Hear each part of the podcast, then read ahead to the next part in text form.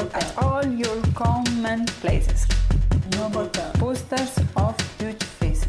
被强行上环的嘛。嗯。但是对于一个避孕方式来说，它其实是一个好的避孕方式。自胸痛中心之后，又做了件 非常愚蠢的事情，让我觉得非常的寒心。我怀孕是因为我胖。我听了之后，哦，我才要不能吃。不想和一个连胸痛中心都分不清的人长久的相处下去。Pictures of people with missing. Why? is 一二三，当当当当当当当。大家好，欢迎来到瞎玩，这是一档没事就想瞎聊着玩的播客节目，我是大头。我是默默。现在呢，我们是正在录《虾丸》第二季的第一期。嗯，在这一季开始之前，还想跟大家说一下，我们这一季想做尝试做一些改变。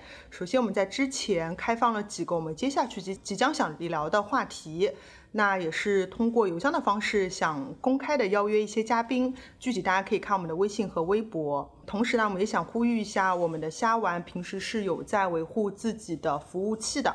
所以，如果大家觉得喜欢我们的节目的话，欢迎通过支付宝或者 PayPal 的方式来捐助我们。捐助信息我们会在节目简介里边详细来说明。今天呢，我们的节目嘉宾请到的是之前大家非常喜欢的夏文的老朋友王医生，请他跟大家打个招呼。啊，大家好，很荣幸在第二季的第一期作为嘉宾出场，超级荣幸。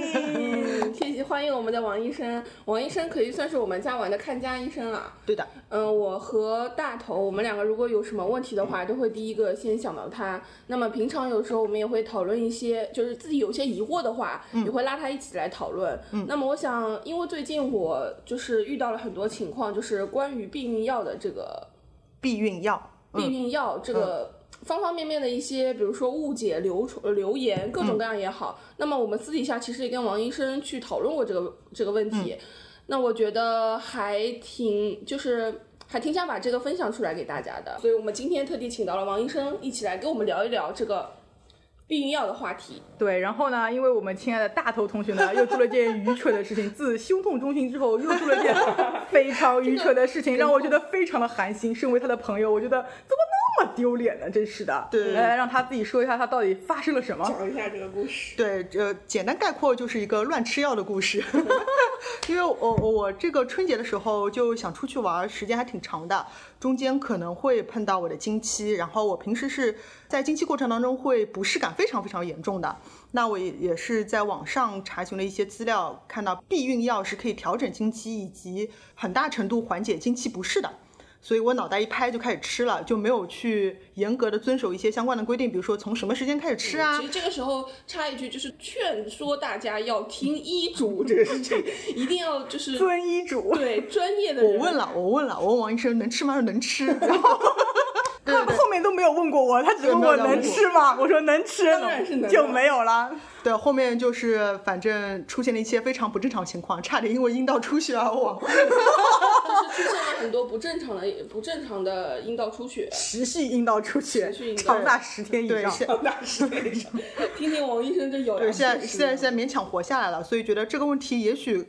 有很多人跟我一样没脑子吧，就会重复犯这样的错误。比如说像大头这样的话，他是知道避孕药有这样这样的功效，嗯，它不光除了避孕，还可以用来调调理月经或者是缓解痛经等等。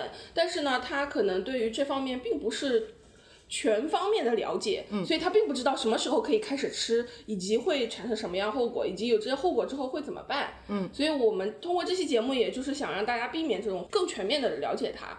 像我吃避孕药，其实并不是主要冲着避孕目的去的，但是为了我们这期节目，还是想更加系统的给大家介绍一下避孕药。所以在一开始呢，想请王医生还是恢复到避孕的主题，跟我们介绍一下现在比较通行的避孕的措施有哪些。嗯，首先呢，就按照嗯我们家亲爱的大头这个事情呢，我要先说两个问题。第一个问题呢，就是。避孕药呢，它虽然是开发出来的时候是用来避孕的，目的是就像伟哥一样，伟哥一开始开发出来，它是为了治疗心脏病的，嗯，但是后来发现，咦，速度也挺好哎，然后呢，它就变成伟哥了。嗯，那么避孕药呢，原本它开发出来的目的呢，也是为了避孕，但是哎，随着时间的发展，发现哦，它后面的其他作用也不错哟。嗯，所以呢，它其实不是只有避孕的作用，它还有其他临床上治疗很多疾病的作用。这是第一个我需要解释的问题。第二个问题呢，就是我们亲爱的大头犯的这个愚蠢的错误，他就问我了一句：这个避孕药可不可以推迟月经啊？我说可以啊，他就结束了。那么避孕药呢，的确是可以用来推迟月经或者是调整周期的啊，尤其是我也知道很多年轻小姑娘们，如果要去海边呐，什么都不想再有遇到经期这样的问题。但是呢，我首先要强调第一个问题是，月经呢是要让它自己更常规律来的，因为它是体现女性内分泌水平的一个非常直观的表现。所以呢，月经就它来就来，不来就。就是这样子，应该是让它正常规律自己的了。当然，当然也有这种三五个出现这种，哎呀，我不想让它来的情况，那我也可以理解。比如说我要考试啊等等这样的情况都有的，那怎么办呢？那首先还是一个前提条件是一定要听医医生的话，要怎么吃，因为真的是有些人时间不对，吃的药的方法也不对，时间点不对，你用的药量也要不对。那么通常的一个最简单的方法就是在月经的第一天开始吃优思明，然后呢，你就可以确保在第二十八天的时候就来月经提前来了。这个都是要提前来吃的，不能说临时抱佛脚的。比如说你月经还有十五天就要来了，那优思明绝对是不够的，压不住的，不可能是在第十五天开始吃，然后你吃完了以后，它还会照样来月经的，而且一定会不停，因为你自。你的激素水平被药物又再次打乱了，所以你就会乱七八糟，就会很奇怪，就变成异道异常阴道出血了。那么最简单的方法就是提前一个月开始，让你的月经早早早到来。比如说你本来要三十五天来月经的，那你就提前一个月开始，在月经第一天开始吃，吃完了以后，在二十八天的时候来完月经了。那么你到下一轮的时候出去玩的时候，正好就不在月经期了。所以这是最。安全也是最能够理解的方法，所以大家不要记错了。大家记下来了吗？嗯，对，这个我就是想说，因为为什么它能这么规律的让月经来，就是因为它其实来的是假月经，对吧？嗯，不能算假月经，它不是我们正常人体的激素水平导致的来月经，月经就是药物来了，药物对叫撤退性出血，对，就是当你停了呃，比如说吃了二十一天药之后，然后停了之后，这二十一天算是一个小周期，停药了之后，三到五天就来，三到五天就来了，其实是因为你不吃药导致的你激素的。下降，激素的下降，然后月经就来了，对对对对对。所以呢，我们说避孕药其实可以缓解痛经，是因为它让你来了一个假的月经，就它不是因为正常的卵巢脱卵、卵巢排卵导致的激素水平的波动，然后影响了月月来月经的啊，是这样的一个过程。所以它在撤退性突出血的这一部分，你可以缓解掉非常。巨多巨多巨大量，而且量也会比较少，明显非常的少，少很多，少很多，而且就是非常规律，因为你只要停了药三到五天，它就一定会来，然后你下一轮再开始吃，然后停了药，啪，它三到五天又会来，所以非常非常的稳定和规律。没错，那中间我还想再插播一句，就是所谓的这个我们月经是怎么来的啊？这个这个问题我一直在临床上面在看门诊的时候也一直会碰到这个问题，我觉得。好像我们这种社会这种对这个教育其实比较缺失，大家都不太理解。那么我就是先我我非常想把，这是我自己在临床上遇到的一个问题，我特别想拿到在瞎玩的这个地方来分享一下。首先第一个就是我们其实人体的一个激素的水平呢是长期都会存在的，只是来月经的时候呢是处于一个低值。举一个例子，就是说我水潭里边可能只有五米的水，就是它就是要维持在这样五米的水。水的范围再低的话，你就要进入绝经期了，你懂吗？就是这种激素水平都没有了，就是卵巢功能要衰退了。所以正常的姑娘她一直都是有一个维持最低的剂量的一个，然后排就是来完来月经开始，她就是处于一个低水坑的一个状，就是比如说五米水池这样讲。然后呢，随着时间的推移，我们的卵泡会越来越发育，越来越发育，越来越发育。那么这个时候呢，我们这个激素也会伴随着越来越多，越来越多，就像水池这些水越积越深，越积越深，越积越深，从五米开始。长长长长到十米，然后呢？我的正常水平就会到十。对对，正常水平啊。但是这只是一个举个例子，只长到十米。在长到十米的时候，这个激素水平会触发一个人体的机制，叫做排卵的机制。那么有些人为什么月经时间特别长，就是就间隔时间特别长，就是因为我从五米到十米的这个过程特别长，就是我总是攒不到十米触发这个点，那么它就时间会比较长。有些人可能十四天就能攒到十米，但是有些人可能要到三十天才能攒到十米，这就是影响到月经长，就是那个间隔对周期长短的一个原因。那么长到十米的时候，我们人体有一个机制会自自动触发排卵，这个时候一排卵以后呢，我们的激素水平就更高了，就会长到十五米。这个时候呢，已经快要到坝的最，就是水坝的最顶层了。就是说再高上去，我这水坝就要顶不住了。嗯，那么这个时候慢慢慢慢，在随着激素的缓慢增加以后，一瞬间水坝底就坍塌了，那哗，月经就来了，就水就又泄洪一样泄走了，就又泄回到五米的状态。其实我们的月经就是这样子来的，它是随着激素水平的波动来那个形成月经的。我们的激素作用在我们子宫的内膜上面，使它增长，然后当它激素撤，激素就像泄洪一样，哗，全部泄完了以后，我们这个。因为子宫内膜就来月经的这个东西，因为突然间啊没有月没有激素了，它就会崩塌，就会变成出血。那么周而反反始这样子不停不停不停不停的这样出现，所以有一些古话呢，虽然不太完全正确，但是也有道理的原因，就是说有些人说不来月经的人是生不了孩子的，就是这个原因。因为其中有一个点就是我一定要触发了排卵，它才会有一个波动的，就是有一个上升和下降的过程，那么才有来月经的可能。但是呢，这这也不是不不完全正确，因为有。那个无排卵性出血的月经的也有这种人的，所以呢，就是古古语中有些话是有一部分是正确的，这是我希望大家能够理解的一个道理。然后还有为什么月经是会来三到五天呢？就像墙皮剥落一样的。不可能，你整面墙哗全部坍塌，直接来完，不可能的。那么它肯定是剥脱完了一部分以后，再剥脱完一部分，再剥脱完一部分。当然，你量多的那几天是大面积的剥脱，嗯那么还有那量少的那几天，就是剩余的那种残残角角，它可能会有缓慢剥脱的那种过程。所以月经的时间是会持续到三到，应该正常的应该是三到八天，是正常的一个范围。所以就是这样子一个情况，大家一定要去尽量理解我说的这个过程。那么后面还有很多。这个点会跟它有相关性，然后我我更好理解。就有个问题，就是我们聊到刚刚王医生给我们科普的，就是来月经激素变化这个过程。那避孕药的话，它是干预的哪一个过程呢？嗯，避孕药的干预的过程就是我给你的这个激素一下子就已经到了嗯十五，嗯，就是我不给你这个机触到十触发排卵的这个机制，我就不给你这个经过。呃，人是一个很奇怪的，它有正反馈和负反馈的。我一旦超过了十五，它就不能触发那个就是那个开关，你知道吗？就是你可以假想到，我就一直维持在十五、十五、十五、十五，我就不能触及，就不能去够动那个开关，所以就不能够促进排卵，那就不排卵了。那么我这个避孕药，你每天吃，每天吃，其实这也是为什么避孕药强调我每天要定时定定量的吃，就为什么就维持体内的激素水平一直维持在高15这个高值上面。当然。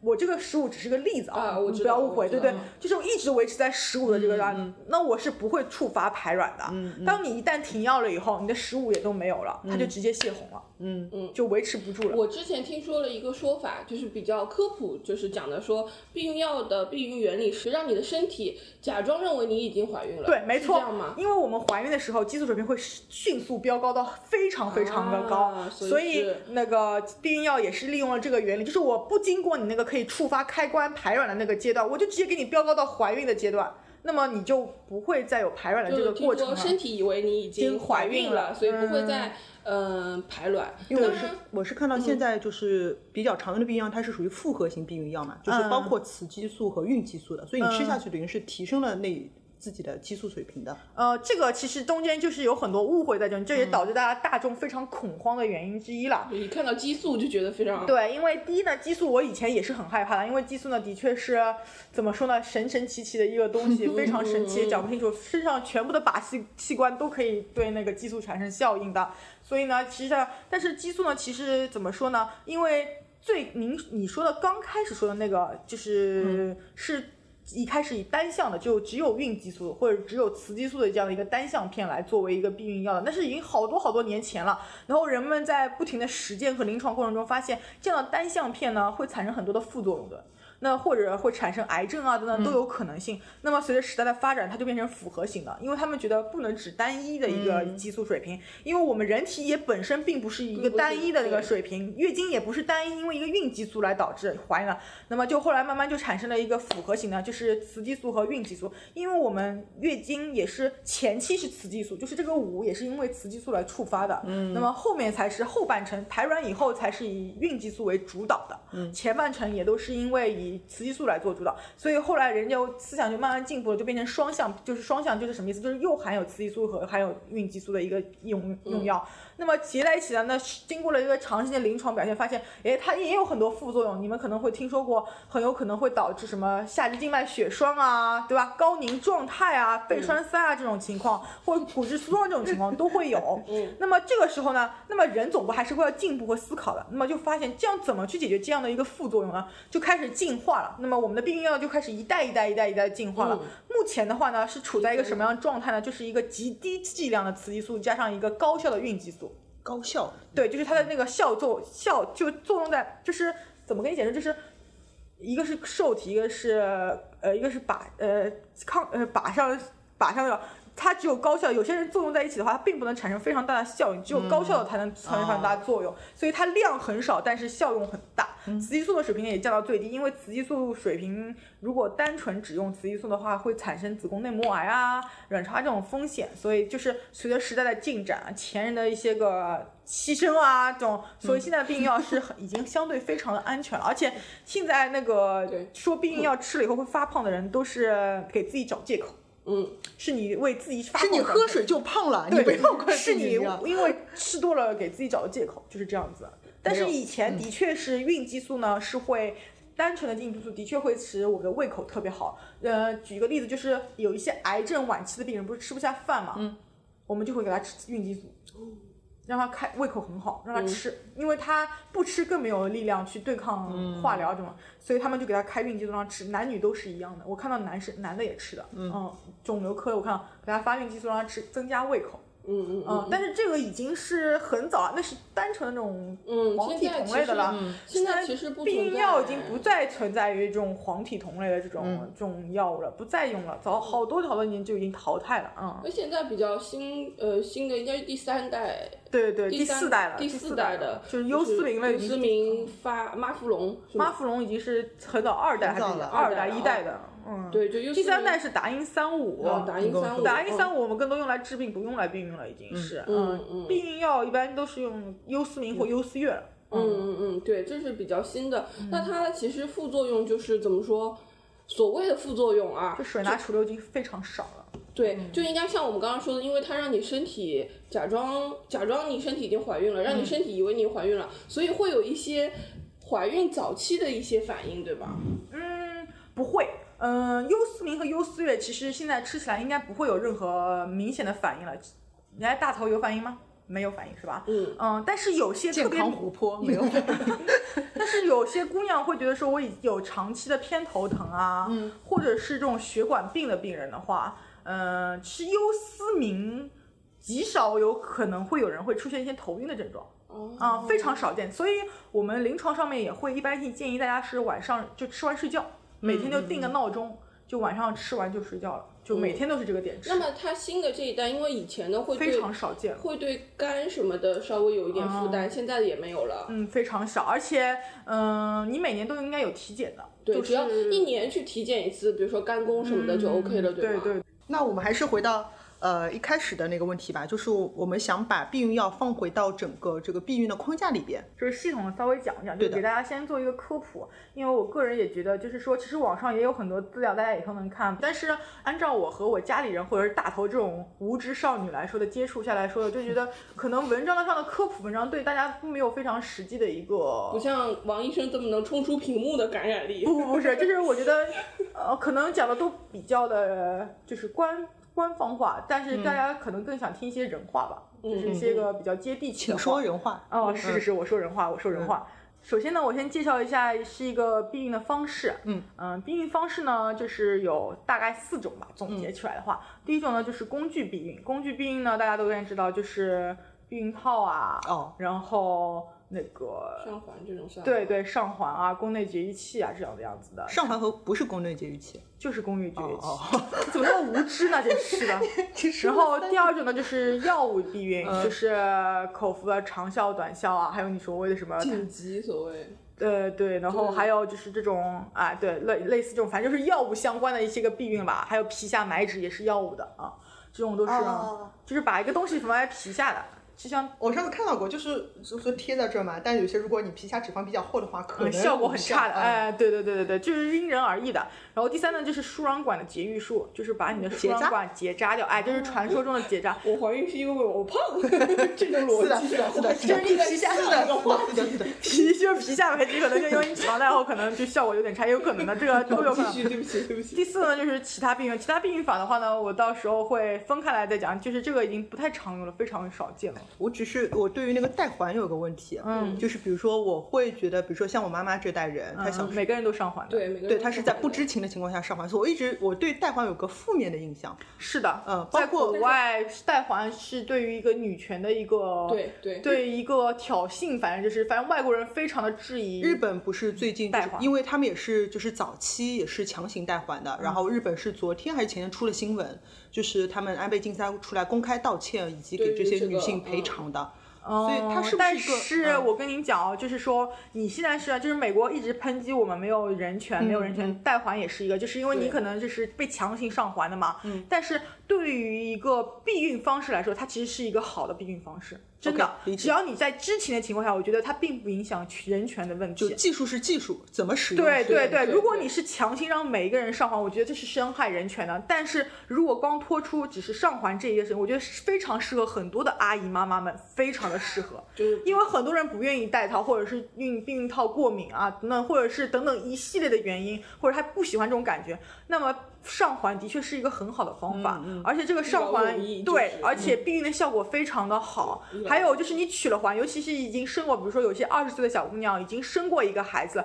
但我最近不想要，但是老公呢又不想用避孕套，这种情况有很多人很多见的，尤其是在外地的情况下面，那怎么办？可以上环，而且取了环可以再怀。可以不影响你的情况下继续再怀孕，只要来过月经以后可以再怀孕的，所以它是一个非常好的避孕的方式嗯，只是它的处置的方法。人为用它的方法不对了而已而且这个对，而且最近美国新出了一篇文章，因为嗯美国以前老是抨击我们中国没有人权嘛，而且美国人的确是一一向比较主张口服避孕药来用来避孕的，因为他们总觉得好像身体里有一个环嗯是一种伤害或者是一种侵犯。那么最近的文章也有指出，他们觉得上环也的确是一个非常好的一个治疗方法和避孕方法。就从技术上来说，对对对对，它个非常。好的方法，是的，比如说像我知道结扎可能就是男生女生都都可以。那上环有没有男生？上环男生是没有的，只有女生有，因为你上环需要有一个容器去装它，这个也是关乎到一个原理，就是这样子啊。那么工具避孕呢，就是啊你这么蠢就不给你补科普了，啊，不想科普了呢，嗯，你然后分不清楚呢。对，然后工具避孕的话，我就介绍一下，就是防止精子进入到子宫里边嘛，这是大家能够理解的，就是直接阻隔掉，嗯，对，你就主要看大头能不能理解。对对对，你能够理解我？下线了，你接着说。好，那你下线我就说，就是宫内节育器啊、避孕套，或者是阴道隔膜，或者宫颈帽。那么宫颈帽是临床上不用的，因为宫颈帽不能自己放的，要医生放的，哦，这基本上没有用过，我也从来没有见过。你让我放，我也不会给你放的，放心，不放你看。嗯你看医生也不是，嗯，然后现在最最常见阴道隔膜，我们现在也不怎么放，没有见过就是，我真没有见过，嗯，然后只有常见就是宫内节育器和避孕套嘛，这个两个会比较那个，嗯，那么避孕套呢，个人就是比较推崇的还是避孕套，呃，对，因为避孕套除了避孕，还可以防防止艾滋滋，对对啊对对就是但是我非常有限吗？防艾滋？可以，但是你也可以预防啊，要不然你是直接暴露哎，对，那特别可怕。懂了懂了懂了懂了天哪，那你直接暴露真的是太可怕了。对，懂了懂了懂了防一些防一些这个我觉得避孕套的这种避孕方式，应该很多人都应该很了解的，就是这种。啊、这种好处。那么环上环这个问题，我我觉得你刚才提出这个问题，我要再，我想有必要去说明一下，就是它其实真的是一个比较安全、高效，还有简单啊又很经济的一个方法。就是你上环了以后，可能十年都不用动它就可以了，十年再换就可以了。真的，上环就是这样子的。当然，上环也不是百分之百保证的，世界上没有百分之百保证的事情。禁欲嘛，除了禁欲，对，除了禁欲你不会怀孕以外，其他都有可能会怀孕的。那么上环就不好，就是带环妊娠嘛，对吧？就是你上了环还怀孕了，这个是你比较伤心难过的事情。还有一种呢，就是如果你有子宫肌瘤或者是 或者是其他一些个疾病的时候，有可能会但是小姑娘是就年轻人是不会，只有那种绝了经的人会比较常见，就是你萎子宫在萎缩，但你这个环是不会萎缩，你这个环是金属的嘛，它就会肉嘛，总归越缩越小的时候，它就穿到肚子里去了啊。这种都是在绝经以后常会比较这样，所以现在也会提出，就是在绝经以后，可能我们会建议你就是去拿出来去把它取掉啊，就你也没有必要再避孕了，因为你已经绝经了嘛，那避什么孕呢？所以就建议你可能还是要常规把它取出。这也是希望各位小仙女们提醒阿姨妈妈们，如果你的爸妈妈绝经了以后，那么每年都要去，也仍然每年都要去做妇科检查哦、好吗？还有一个就是，如果是绝经了刚一两年的话，可以去把环取掉，也可以的，没有没有任何问题，因为。取环也是有好处的，是这样的一个情况。嗯，好的嗯，不要对它有任何的偏见，它只是一个医疗处置。对，好的对，而且是比较有效的。嗯，我现在临床上其实有很多姑娘们都还蛮愿意上环的，尤其是生过的，但年龄比较年轻的，比如说二十四五岁，有一些个姑娘们已经生过二胎，她实在是不想。那个，对然后安全套呢，他们的意识还不是很明，有时候情到深处就身不由己了，或者情到深处不可以就不想了，那么她也没有用，那么她觉得这个也很用没有用安全套以后，他后也很后悔啊，就觉得很不安全啊，等等这样的一个情况，又会不会又怀孕啊等等这样的情况，那么这个时候怀真的是一个蛮好的方法，嗯嗯。啊，当然这提到了，就正好回归到我们避孕药的这个话题上来。如果你在事后之后又又后悔了，就是当时应该戴套的，或者是是怎么样的，也尽量控制不要去吃紧急避孕药，对吧？嗯紧急避孕药可以吃，但是紧急避孕药吃完真的很麻烦，因为我在临床上经常看到人吃完紧急避孕药姨妈就乱来了，就淋漓不尽，或者是偶尔乱出血，就很多的，真的很常对见。伤那如果因为我想跟你们说的是，紧急避孕药也是激素哎，对也是高效、大剂量的高效孕激素，就是让你一瞬间身体以为你怀孕了。对，而且生呃就是叫什么紧急避孕药的成功率也蛮低的，对，不是很高的，它只是事后补救，就是这样，不能如果我想紧急避孕，然后你又只有紧急避孕药和上紧急上环，但紧急上环现在已经不做了，现在很多医院都不做紧急上环的。就是不让你着床呀，不让你这个孩子种在那个子宫里边，因为我有个环在那里，孩子就种不上了。所以就是紧急避孕药，所以紧急避孕药你又不鼓励吃。我们对我们现在说，所以要事前避孕药。啊啊，懂了懂了懂了。所以，我们今天聊的避孕药，其实，比如说我们推广的像优思明、优思悦，或者是我们刚刚事聊的，前我们所有说的都是短效避孕药，就是每天要维持去吃对对对，当然，避孕药有很多种，包括呃，也不是说很多种吧，就是很多不同的分支。比如说我们刚刚聊到的，嗯，紧急避孕药这一块，但是紧急避孕药一个是对身体伤害非常大，副作用非常多，会引起不规则的出血，以及它的成功率并不是很高。我们医生可能也不是。你看医生还不会，对吧？这个也不会，那个也不会，医生也靠不住，你们只能靠自己啊。对对，因为紧急避孕药就有两个存在的很尴尬的方面，而且特别容易面临，就一就是吃完了以后的确没有怀上，但是月经又淋漓不尽了，这也是很多真的很常见。还有一种就是我吃了紧急避孕药我还怀上我，这孩子到底 要还是不要啊？这个时候你又很尴尬，你知道吗？就是非常的难，你要问医生，那紧急避孕药有呃会对孩子造成畸形吗？我真不知道，我真不知道，所以。就是好多人吃完紧急避孕药都会遇到这种问题来问医生，后医生就说啊你出血嘛，那我就重新再给你用激素再调呀。那还有一个嘛，就是你这个孩子好不好，我也真的是不知道，只能问天了，真的是不知道。对，所以嗯说我们今天聊的避孕药就是。说有治疗作用的，包括可以帮你推迟月经的，让你缓解痛经，就是月经期不适的这种药，通通都说的是短效避孕药。嗯，嗯，是不包括，比如说以前已经退出，王医生说已经退出历史舞台的长效避孕药，就一个月只要吃一次就可以达到避孕效果的，这个真的我们我以及剂量太大了？事后紧急的这种避孕药，都不是我们今天所聊的这个避孕药这个范畴里面的。嗯，哦，真的紧急避孕药只是亡羊补牢，不一定补得牢的。没有，嗯，不一定补得上的。对对对对羊对还是要来，还是要来的，而且你还会遇到更多的麻烦，真的是 太搞了，我跟你讲，我真的受不了。那聊到避孕药，就是因为我觉得是因为很多人可能分不清这些避孕药有这么多代、这么多种，然后所以可能会对大头同学作为榜样，嗯 作为作为举例，就是他可能会有一点有一些，比如说叫什么流言，留言什么，那我就总结了几个。可能误解啊，对，有一些误解或者误区。嗯那我们正好今天趁王医生在，谣言粉碎机。对，我们又来又谣言粉碎机了啊！嗯好，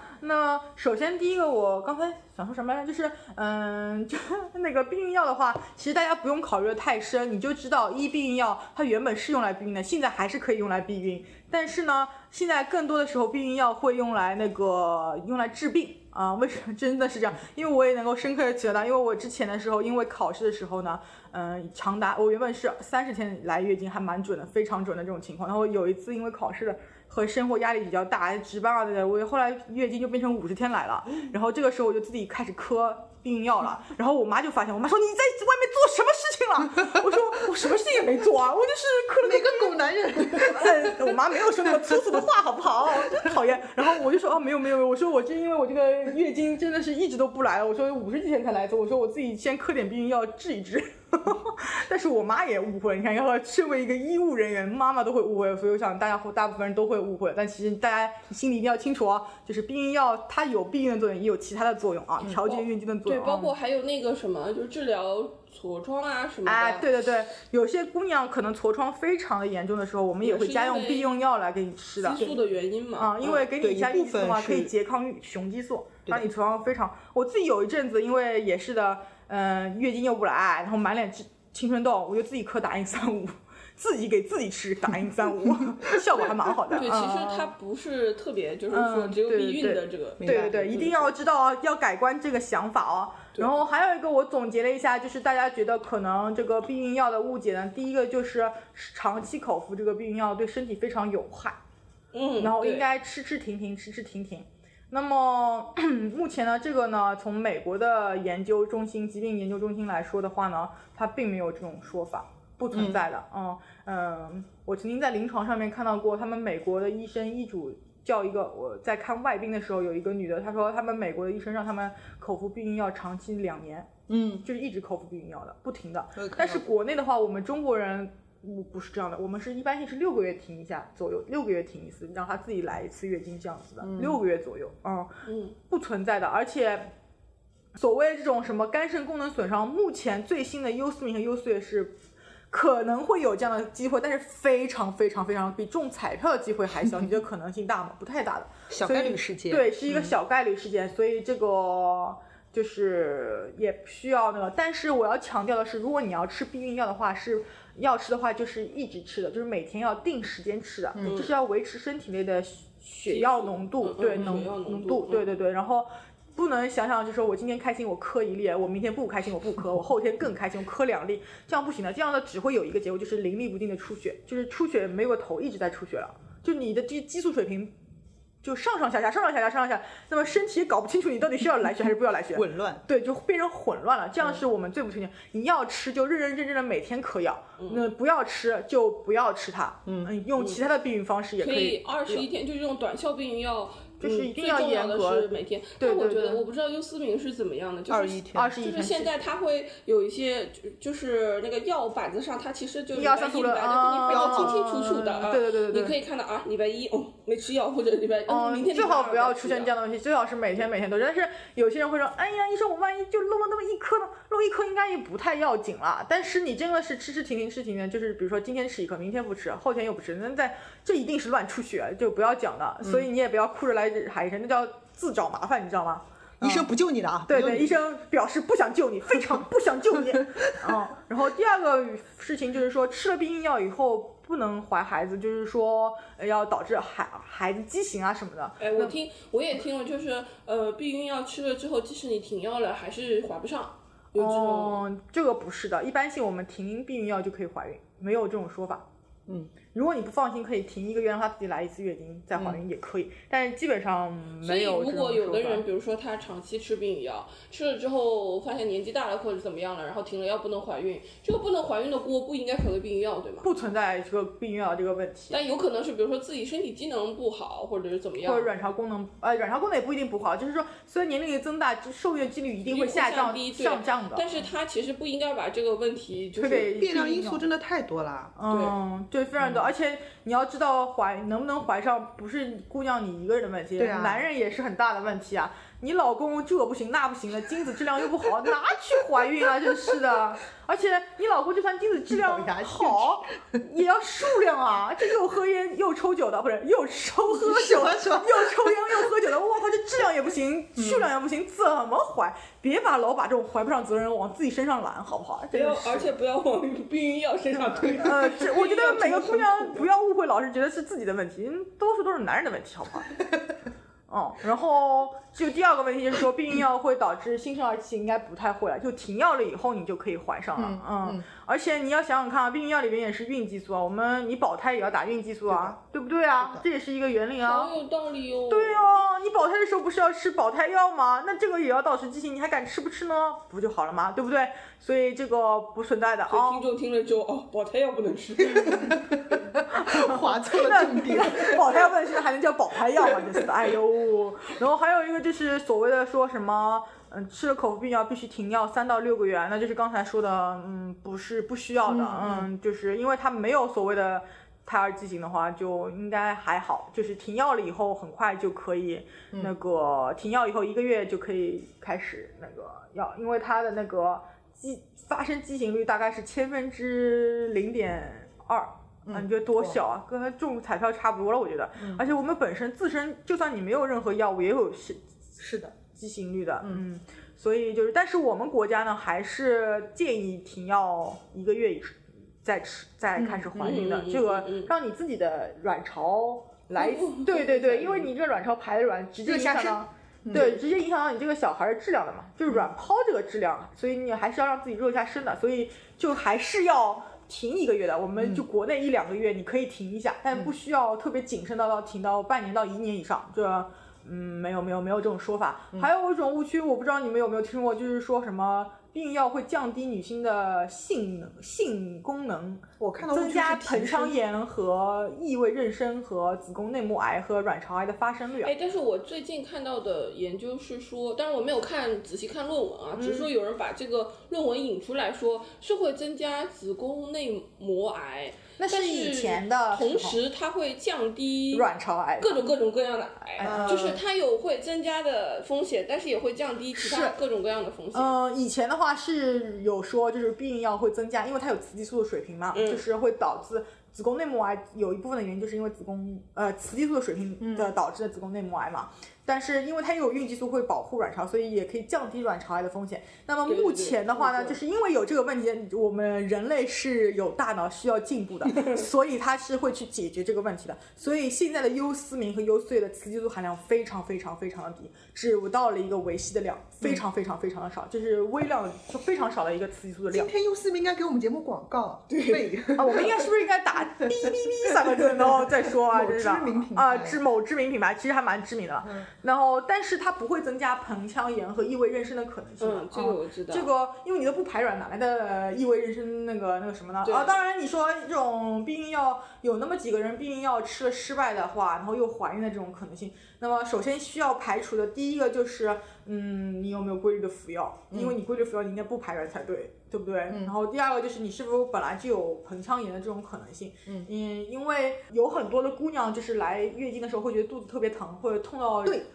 让人发指的程度，那么 简直不想活。呃，对，就有些人就可能从月经的第一，就是来月经开始就有这样存在的问题的话，那是原发性的月经。那还有一些人可能是随着你这个病理性，对对，是病理性，就随着时间的推移后慢慢出现的这种，有可能是病理性的这种情况的。嗯，也有可能的，所以也有可能会有一些个输卵管阻塞或盆腔炎的基础在，导致你这个痛经的存问题存在。然后这个时候嘛，就会增加异位妊娠的可能性的，就这样。就其实脱不是避孕药的。嗯，对，不大不太在于避孕药这个问题是这样子的情况。然后还有人说是什么长期口服避孕药会闭经，目前的话，闭经就是永远都不来月经了。嗯，这个挺好的，就直接就这种情况的话，嗯，一般不会出现。嗯，临床上很少见，很少见的。嗯，而且你想看我们国内因为比较保守嘛，不像美国这种就。严格按照这样，你一般性六个月停一停，六个月停一停，你能自己来月经，不会不存在这样的问题存在。就可以定期去再检查一下。不是你六个月自己停一下的话，你就不知道来不来月经了嘛？你不可能长期口服以后就直接。我明白，就是同时你也可以增加定期的检查，跟踪一些指标。对对。但是我要说一点的是，如果你口服避孕药期间不要去查性激素六项抽血，那是假的，对吧？不不要去查，没有用。嗯。然后反正就是建议这个问题都医生其实已经都帮帮你考虑过了，就否。都会有跟你说，比如说你要是长期想用避孕药来避孕的话，你就是六个月停一停。然后你想那个避孕药停掉以后就想怀孕，那么就是避孕药停掉后隔一个月就可以再怀孕，这都是已经帮你想过这个问题了。所以那么有一些群来自群众的疑问，就是我，这个这个群众就是比如说我，嗯，像王医生刚刚说的，可以治各种各样的问题，或者是有有痤疮啊，或者是各种各样的，还有子宫内膜异位症啊，啊，或者是子宫应应该很疼对吧？嗯，痛经的时候。巧克力囊肿啊都有。然后还有叫什么？我不想来，就是我想规律两个月来月经这样子，我就吃。那吃了之后立马停，没什么问题吧？就我只吃了一个月，只吃了两个月，然后我就不想吃了，我这个这个事儿就过去了。可以啊，没有任何问题没有任，何它是短效的嘛。周期药所有都有代谢的，它为什么叫短效的？就是因为它很快就代谢掉了。嗯。嗯要你按你们这样说，吃一下子能够管终身的话，我吃粒抗生素能管终身，对不对，小伙伴们？吃一粒抗生药抗生素管终身呐、哪有这种药？神药这叫好吗？没有的，嗯嗯，都代谢完了，我们机体有，要不然它怎么会你们怀疑有肝肾功能损伤？不都代谢完了吗？还有就是所谓的，嗯，吃了避孕药会增加体重啊，什么什么的。刚刚说过了借口啊，这是借口，借口，这是借口。以前可能你吃妈富隆，那么我还相信的，但是现在吃这个叉叉叉，基本 基本不会，基本不会，真不基本不会，因为我自己也磕过的，不太会。嗯嗯，就长期短期都不会。嗯，不会。长期的话，我个人觉得，我现在越来越觉得，就是我们会变胖的原因，一方面就是摄入太多，另外一方面就是我们代谢率代越来越低了，越来越对对越来越我知道啊。就随着年龄的增长长，对，然后还有说什么吃了避孕药会长很多多毛啊，有痤疮，哎，这是恰恰相反，我们的达因三五就是用来治多毛和痤疮的，啊这个避孕药就是这个平调整。哎，对对嗯对对对对对，没错没错没错。你还有什么？我有的误解就是说，也不是误解，怎么变成我有误解了？误解，好吧？说一下是我最喜欢的小伙伴呢，就大头这种的。对的，我下线了。就是避孕药，我们之前聊了，它其实功能挺多，完副作用也很低。但是我想问的是，就是像我像我妈妈们这一代的人，她有可能经历了比较，比如说长效避孕药和一代啊，比较初代的避孕药有很多副作用，她会说，比如说我跟她说，哎，这个没关系的，这个没有什么副作用的，那长辈就会说。他们是不了解这个东西的，但也说不出一二三来，只会说那吃多了总归不好的吧？那你所有药吃多了都不好吧？抛开剂量谈毒性就耍对流氓。不不是，就是你按量吃，可能时间长了总归不好的吧？我就想问，这个避孕药真的就是一点，比如说你真的长期，比如说三年五年吃，对你一点可见的伤害都没有吗？哦，那肯定是你长期吃的话，还是有那个，因为你长期吃的话，可能就是会慢慢慢慢出现这种肝肾功能的这种损伤，但是不会很重的，就是会开始有出现的。还有就是你吃的时间越长，可能恢复到自己原有的这个水平的时间就会越长。比如说你吃了两年的这个避孕药，你你就想怀孕了嘛，你可能停一个月就会自己回来了嘛，就是一停你自己的月经就就回来了。可能你长到五六年或十年这样的人的话，当然你中间有定期检查什么都没有任何问题的话，那么你这个这个可能恢复回来原本的排卵的时间就会比别人长一点。嗯，还是会有这样的问题。对，还有就是，其实大家我真的觉得不用那个，因为最新的美国推荐的那个就是绝经的，就最绝经的前十年，就是刚绝经的前十年，其实他们现在也推荐使用一种呃。就叉叉叉的品牌的这种类似于避孕药的东西，就是说它含有一个极低剂量的雌激素和孕激素，因为嗯、呃你们知道，就是说绝经了以后不是会有那种潮热多汗、性格就是无法管理脾气这种情况，还有就是骨质疏松的增加，因为我的激素降到最低水平，可能连五都没有了，就就快没有了。那么不会增加什么心肺功能啊，这对这个心血管的疾病和那个骨质疏松的疾病，就是整变成整个全身的疾病都出现了。所以现在已经有指南，就是说在。嗯，我们绝女性绝经的前十年是要推荐吃一种药物，就是给你补充最低剂量，就那个我形容的五的这个水平的这个嗯雌孕孕激素，帮你保护你的。嗯，现在已经开始推荐到，以前可是谈激素，特别就是绝经以后是绝对不可以用激素的，就会因为你绝经以后你也不用避孕对吧？等等这样的情况，你就只会增加癌症的风险率啊什么什么，对吧？对但是现在已经思路已经换了，就是已经开始就是说他们还是推荐的，因为你如果真的是这种非常少的，全身其他器官都要出现嗯不好的毛病，所以他们现在有个叫做呃激素治疗窗，就是在这个范围以内。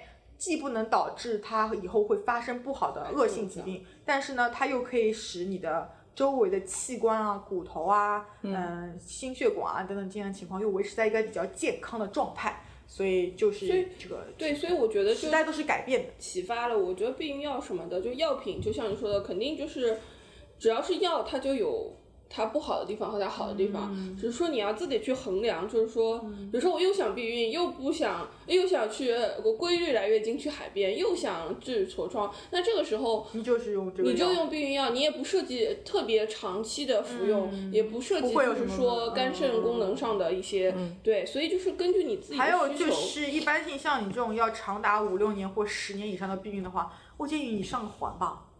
嗯，别那个别再吃药了，吃药你不烦吗？每天得嗑一粒药，上了环你不是轻轻松松都很好吗？对对对，而且现在有那种药物环的呀，就是那个叉叉叉药环，就一两千块钱那个，就是那个慢慢叉叉叉那个环，嗯那个环就是可以让你变得很漂亮哦。快记下来它是缓释孕激素的，嗯，然后月经量又很少，但是这个也有它的不好的地方，虽然它卖的点都非常的好啦，就说什么嗯缓释孕激素啊，然后使你那个什么，但是嗯。但是它也有不好的地方，比如说有人上了环前三个月会淋漓不尽啊，这种哎都有的，没有世界上没有百分百的好事情的啦，哪有百分百好事情啊？就看你对你的利益这个利益最大化的时候，你就用它。对，嗯，对，所以说我们这是我们节目的目的，就是让大家更全面的了解避孕药和避孕方式。对，用人话来跟大家解释。对，至于你最后是想怎么选择，包括我们也把我觉得避孕药就是。嗯，王医生从原理，包括我们担心的部分，以及长期服用是不是会有一些，到底是不是真的有一些副作用，我们来介绍了，就聊了聊避孕药这个事情。那最后，如果说大家就听众各位听众老爷们哈，如采取一些避孕措施的话，那就根据你自己的需求和遵医嘱，嗯，这，非常重要一常重要，点对对对。遵医嘱，这个是大头同学已经下线了哈。嗯，就是说这两件事，你可以自己去衡量一下，到底要不要去、去做。但是我我认为有一个很关键的是，要相信科学，就是慢慢像王医生说的，慢慢这个在发展，然后人也不是傻子，对吧？嗯，总是要推动的，所以。也不要介意去接受这种新的东西。我们很多观念对于避孕药的这些观念都是完全是一代一代的长效的，或者二代的，就是这种。现在已经发生发展到三代四代了，中途有多少科研大佬们克服了多种困难，帮我们创造出了这样的条件，对不对？嗯，对对对，不要用旧眼光再去看新的事物。对行，对对。那我们最后就做一下这一期的瞎推荐吧。嗯嗯，这一期给大家推荐一个今年二零一九年奥斯卡的最佳纪录短片，叫《月式革命》。它是说，呃，印度那边哦，那个我看了，对吧？那个就是小姑娘可能早期还是用那种棉布条来卫生棉条，呃，对不是不是卫生棉条，就是呃棉布棉布棉布条条，就是要反复清洗的。呃，直到他们有一个呃私营的企业家叫穆鲁加南萨姆这位先生发明了一个低成本的卫生巾的呃前两天上映了制造期哦，这是另外一个故事。就为什么推荐这部纪录片，是因为我自己本身不了解这段情况，同时，呃，你说的上映的那部是另外一部剧情片，它叫《Pad Man》，就本来是要翻译成护垫侠的，但是到我们这边临上映的时候，这个名字中文名字变成了印度合伙人。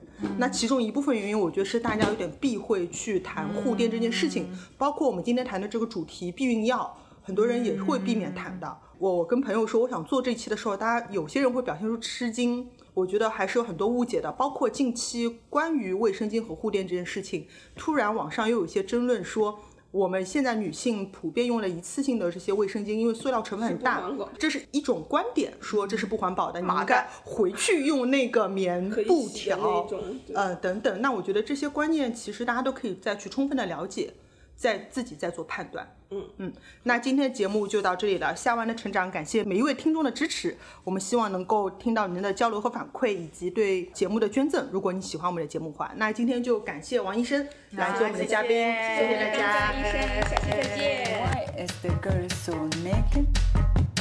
Station where I wait. No I no. understand their meaning. That soap is not for cleaning, and cars are not for driving, and bodies not for hiding. No burka, no. How? No burka, no. No. No burka, no. Hmm? No burka, no.